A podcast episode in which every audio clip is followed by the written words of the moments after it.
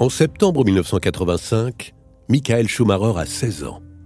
Cette année-là, la star des pilotes allemands se nomme Stefan Belloff, futur champion de Formule 1 et idole du jeune Schumacher. Comme beaucoup de pilotes de l'époque, Belloff ne fait pas que de la F1, il fait aussi de l'endurance. Pendant la course des 1000 km de Spa, son ravitaillement en essence au stand est long, trop long. Il repart alors deuxième derrière Jackie X, qui lui a une Porsche officielle. Stéphane Belloff veut absolument battre l'écurie d'usine avec sa Porsche privée. Il revient sur X comme un boulet de canon, il touche la voiture de X et sa voiture va s'encastrer dans l'angle de la tribune. Stéphane Belloff est tué sur le coup. C'est un drame national en Allemagne, et les proches de Michael Schumacher, terriblement marqués par ce décès, tentent de le persuader d'arrêter le karting qu'il pratique assidûment depuis une dizaine d'années. Au bord des larmes, le jeune Michael leur fait alors une promesse, celle de ne jamais devenir pilote de Formule 1. La suite, on la connaît. Podcast Story. Michael Schumacher naît le 3 janvier 1969 dans la région de Cologne, en Allemagne. À l'âge de 4 ans seulement, il adore déjà conduire un petit kart à pédales et il rêve d'avoir un moteur. Comme les Schumacher n'ont pas trop d'argent, son père monte un moteur de tondeuse à gazon sur le kart à pédales. Le gamin est aux anges, les voisins moins, à cause du bruit. Son père remarque qu'il est incroyablement habile et à l'aise, de là à dire qu'il est rapide, non, mais il conduit comme si c'était naturel. Jusqu'au jour où il percute un lampadaire et détruit le kart. Pour plus de sécurité et préserver la tranquillité du voisinage, son père décide de l'emmener rouler sur la piste d'un club à Kerpen, où il travaille comme gardien en plus de son métier de maçon. Michael devient le plus jeune licencié du club. Et il conduit un nouveau kart, fabriqué par son père et avec des pièces récupérées à droite, à gauche. Sur la piste, le gamin va vite, très vite. Tout le monde le remarque. À 5 ans, il est inscrit à une course officielle. Les autres pilotes ont entre 13 et 14 ans et beaucoup plus d'années de pratique. Et ce qui devait arriver arrive. Michael gagne sa première course. L'année suivante, à 6 ans, il gagne le championnat de son club. Inutile de dire que le petit Choumi est considéré comme un vrai espoir du club et qu'il va être amené à faire de plus en plus de courses. Et qui dit plus de courses, dit plus d'argent. Son père prend un troisième emploi en s'occupant en plus dorénavant de l'entretien des cartes de location. Sa mère s'y met aussi, en travaillant à la cafétéria du circuit. C'est encore la période des temps difficiles. Les Schumacher ne sont pas dans le besoin, mais entre les déplacements, l'entretien de la machine et l'achat régulier de pneus, le karting coûte cher. Le père de Michael sollicite deux proches pour sponsoriser le gamin. Gert Novak, un vendeur de moquettes, et Jürgen Dilk, un fabricant de machines à sous. Cette période marque Michael pour toute sa vie. Il se sent redevable envers ses parents qui sont obligés de cumuler les emplois pour l'aider. C'est sans doute ce qui explique cette incroyable détermination, cette volonté de vaincre qui ne le quittera jamais.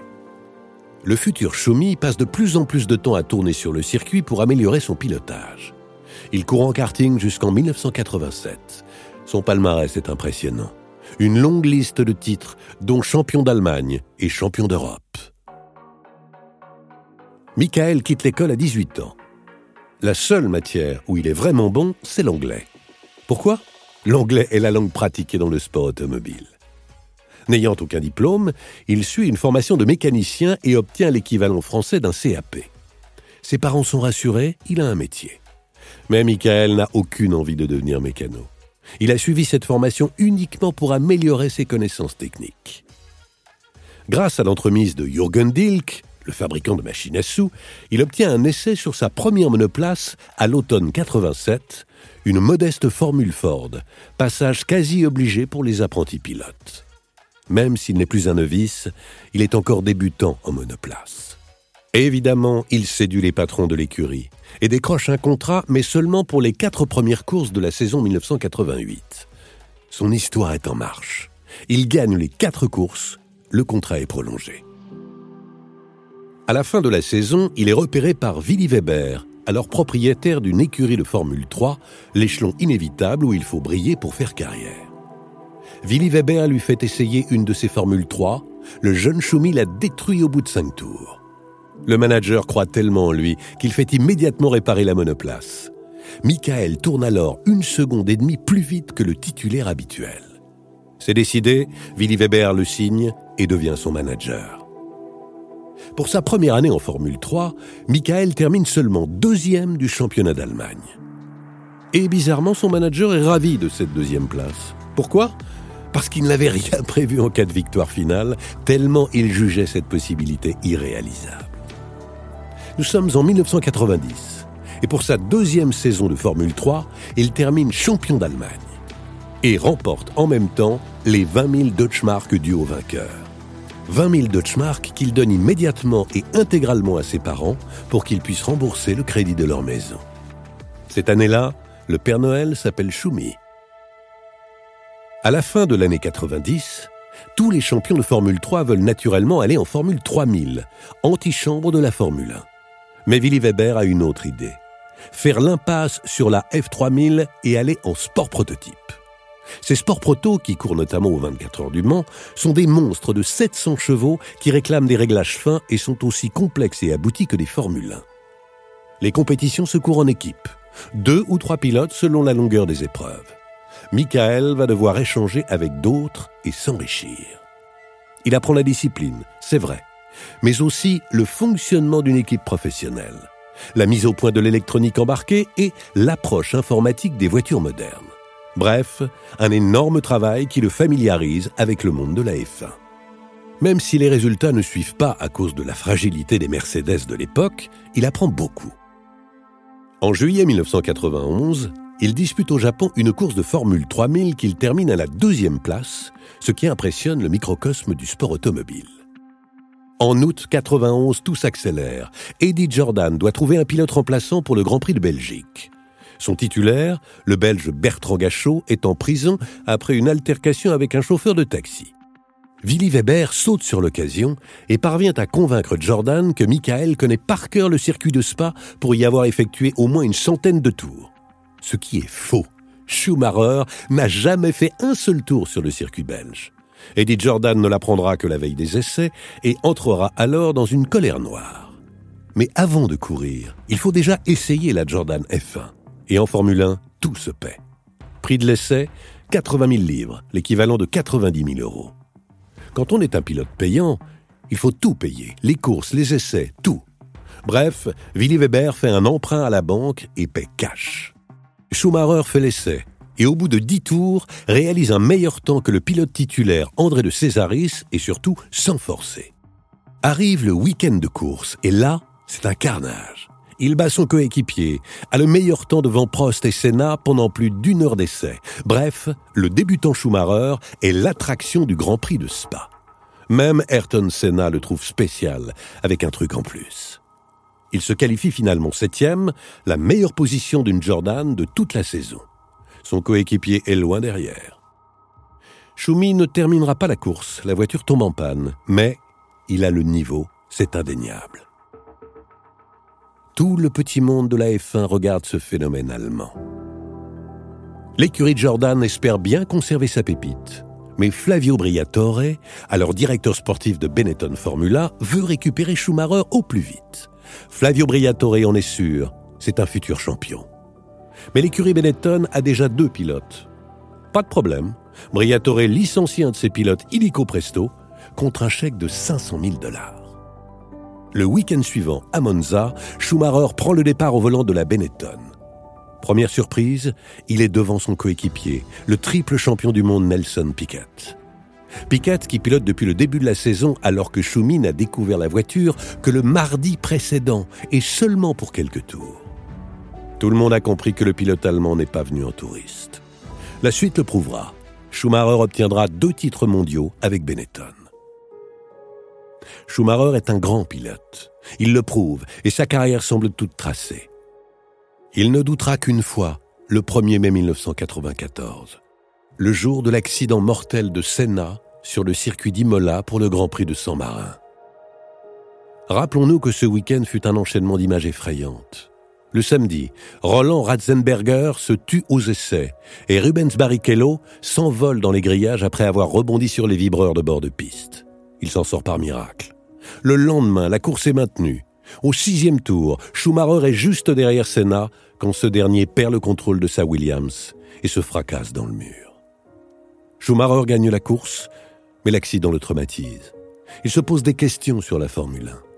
Le sport automobile en général, il rêve de l'accident dans ses cauchemars. Six ans plus tard, il gagne pour la 41e fois sur le circuit de Monza. Il égale le record de Senna. Pendant la conférence de presse qui suit la course, quand un journaliste l'interroge sur ce record, il fond en larmes. La conférence est interrompue. Dès le début, Michael travaille plus que les autres, et dans tous les domaines. La mise au point, la condition physique, l'analyse des circuits, il est toujours celui qui reste le plus longtemps avec les ingénieurs. La condition physique est une de ses obsessions. Il travaille tout le temps. D'ailleurs, il a la réputation de ne jamais transpirer. Il gagne cinq titres mondiaux avec Ferrari et bat tous les records. Mais quelque chose ne va pas. Vivre loin de sa femme et de ses deux enfants lui pèse de plus en plus. Il décide de prendre sa retraite à la fin de la saison 2006. Officiellement, il doit devenir assistant de Jean Todd, son ancien directeur sportif, mais surtout, il ne doit pas reprendre le volant. Pourtant, un an après, Ferrari lui demande de tester la voiture de la saison suivante. Il se mue pour l'occasion en pilote d'essai. Personne ne s'y attend, mais pendant ces deux jours de test, à Montmelo en Espagne, il bat le record de la piste. Pendant son temps libre, il s'adonne à son autre passion, la course moto. Il s'inscrit parfois à des courses sous le pseudonyme de Marcel Niederhausen. C'est au cours d'une de ces compétitions que Schumacher chute et se blesse au crâne. Mais quand on a le virus de la Formule 1, il est difficile de résister. Schumi revient de 2009 à 2012 pour lancer la toute jeune équipe Mercedes. Des résultats en Nancy, en tout cas loin de ses standards de l'époque Ferrari, mais qui traduisent surtout un Schumi moins motivé et moins concerné. Il annonce sa retraite définitive à la fin de l'année 2012. Noël 2013. Toute la famille Schumacher est à Méribel, la célèbre station de ski des Alpes françaises. La grande passion de Michael, sa seule raison de vivre, c'est sa famille. Tout le monde est joyeux en se préparant pour dévaler les pentes des trois vallées.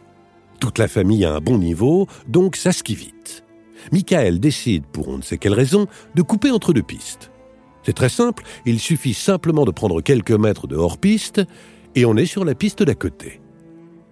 Michael va malencontreusement glisser sur une plaque de glace, chuter, sa tête va heurter un rocher affleurant la surface et comble de malchance, son crâne va taper à l'endroit même où il avait été blessé à moto. On s'affaire autour de lui après la chute. Il est conscient, bouge, mais le casque a éclaté en plusieurs morceaux. La blessure est impressionnante. Il est transporté à l'hôpital d'Albertville, puis celui de Grenoble. Chaque minute qui passe apporte son lot de mauvaises nouvelles via les communiqués des médecins.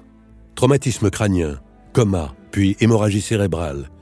Pronostic vital engagé, apparition d'hématomes intercrâniens, œdème, lésions cérébrales diffuses. Bref, la famille et les proches vivent un cauchemar. Aujourd'hui, on ne sait rien. Schumacher peut-il parler, bouger? Est-il conscient ou toujours dans le coma? Sa famille ne laisse filtrer aucune information. Sa femme, Corinna, sortira de son silence pour un documentaire réalisé par Netflix, peu de précision. Elle déclare Michael manque à tout le monde, mais Michael est là. Il est différent, mais il est là. Et ça nous donne de la force, je pense. On est ensemble, on vit ensemble à la maison. 2021. La Formule 1 continue de tourner. Chez Ferrari, on est très satisfait des prestations d'un jeune pilote, Mike Schumacher, 22 ans. Podcast Story. On a tous une histoire à écouter.